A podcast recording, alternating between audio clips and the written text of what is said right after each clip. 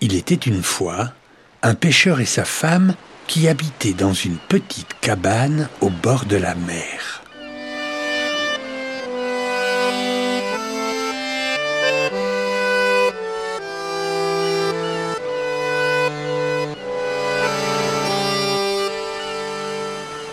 Tous les jours, le pêcheur partait au bord de la falaise, il pêchait toute la journée pour nourrir sa famille. Il vivait une vie simple et ça le rendait heureux, mais il savait que sa femme n'était pas satisfaite de cette vie. Elle était souvent en colère et se fâchait contre son mari. Regarde cette cabane pourrie dans laquelle tu m'obliges à vivre. Elle sent tellement mauvais que j'en suis malade. Pourtant, je me casse le dos à la nettoyer jour et nuit. Et rien n'y fait. Le pêcheur adorait sa femme, mais elle n'arrêtait jamais de se plaindre.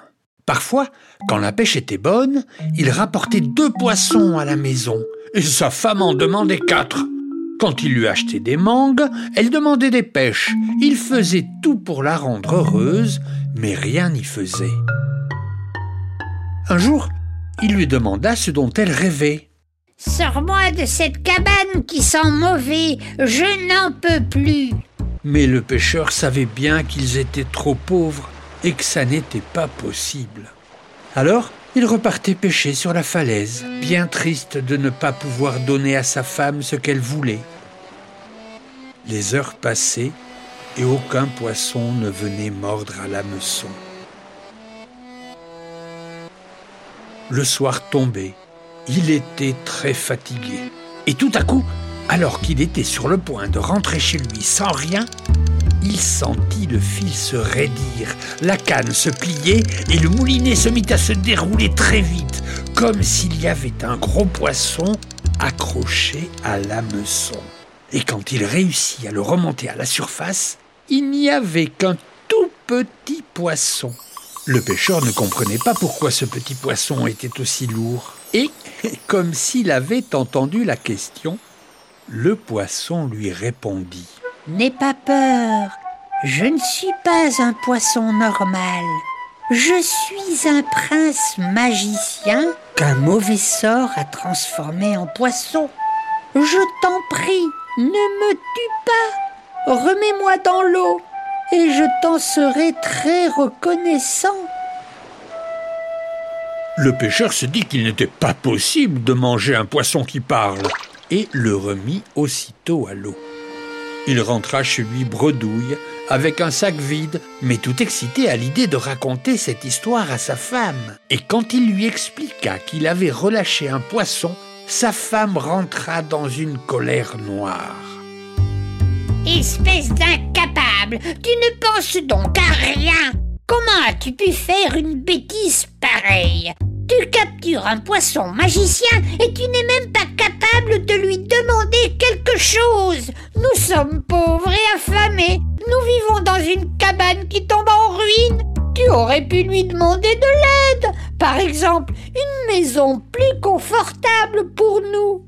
Son mari lui répondit qu'il n'était pas sûr que le poisson pourrait leur donner une grande maison et qu'ils devaient se contenter de ce qu'ils avaient. Question lui répondit sa femme, rouge de colère. File, débrouille-toi comme tu veux, mais demande-lui une maison plus confortable. Le pêcheur repartit vers la mer, tout triste. Mais une surprise l'attendait. Le poisson magique était là, au bord de l'eau, en jouant sur les vagues. Ma femme n'est pas contente.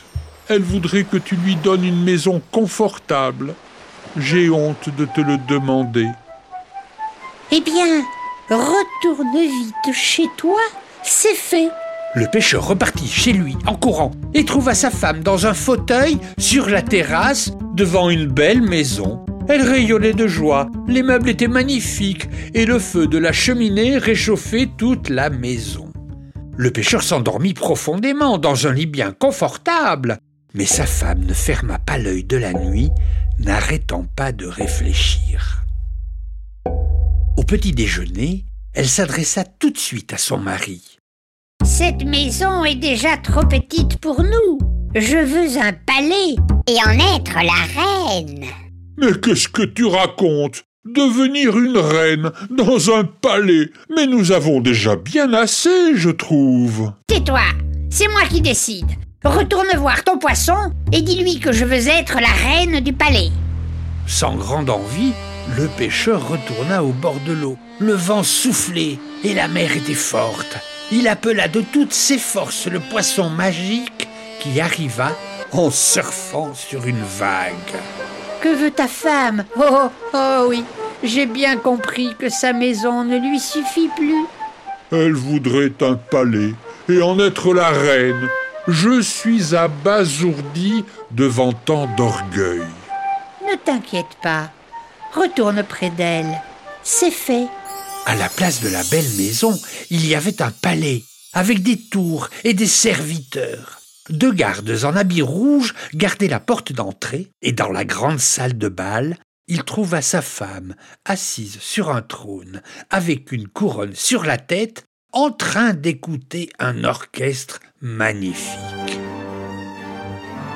Ma femme, que tu es belle Je suis tellement content de te savoir heureuse Le pêcheur essuya une larme de bonheur mais sa joie fut de courte durée. Reine, ça n'est pas suffisant pour moi. Je veux être impératrice. Et le poisson magique fit d'elle une impératrice. Mais la reine n'était toujours pas satisfaite et voulait maintenant contrôler le soleil, le monde, et être comme une déesse. Et le poisson fit de sa femme une déesse. Et quand le pêcheur rentra chez lui, il ne trouva personne. Sa femme avait disparu. Les couloirs du palais étaient vides et tous les serviteurs et les musiciens avaient disparu. Il repartit en courant vers la mer, appela le poisson et lui demanda où était donc passée sa femme. Personne n'a jamais vu, ni les dieux, ni les déesses. Ta femme est comme eux, et donc personne ne peut plus la voir. Le pêcheur tomba à genoux et se mit à pleurer. S'il te plaît, poisson magique, ramène-la moi. Mais le poisson lui répondit que c'était impossible et qu'il ne pouvait pas défaire un vœu. Alors le pêcheur eut une idée. Jusqu'à maintenant, je n'ai demandé que des choses pour ma femme. Alors maintenant, poisson magique, je voudrais bien demander quelque chose pour moi. Ne t'inquiète pas, retourne près d'elle. C'est fait. Alors le pêcheur partit en courant à la maison, courant jusqu'à l'essoufflement, tombant, se relevant, et arriva enfin devant chez lui. Et une surprise l'attendait. Sa femme était là, sur le pas de la porte. Les palais, les châteaux et autres manoirs avaient disparu. Ils avaient retrouvé leur cabane.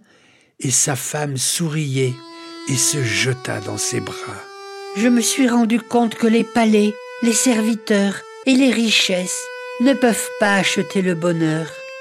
Mon bonheur, c'est d'être avec toi, près de toi, toujours. Pardonne-moi, tu es là, et je suis la plus heureuse des femmes.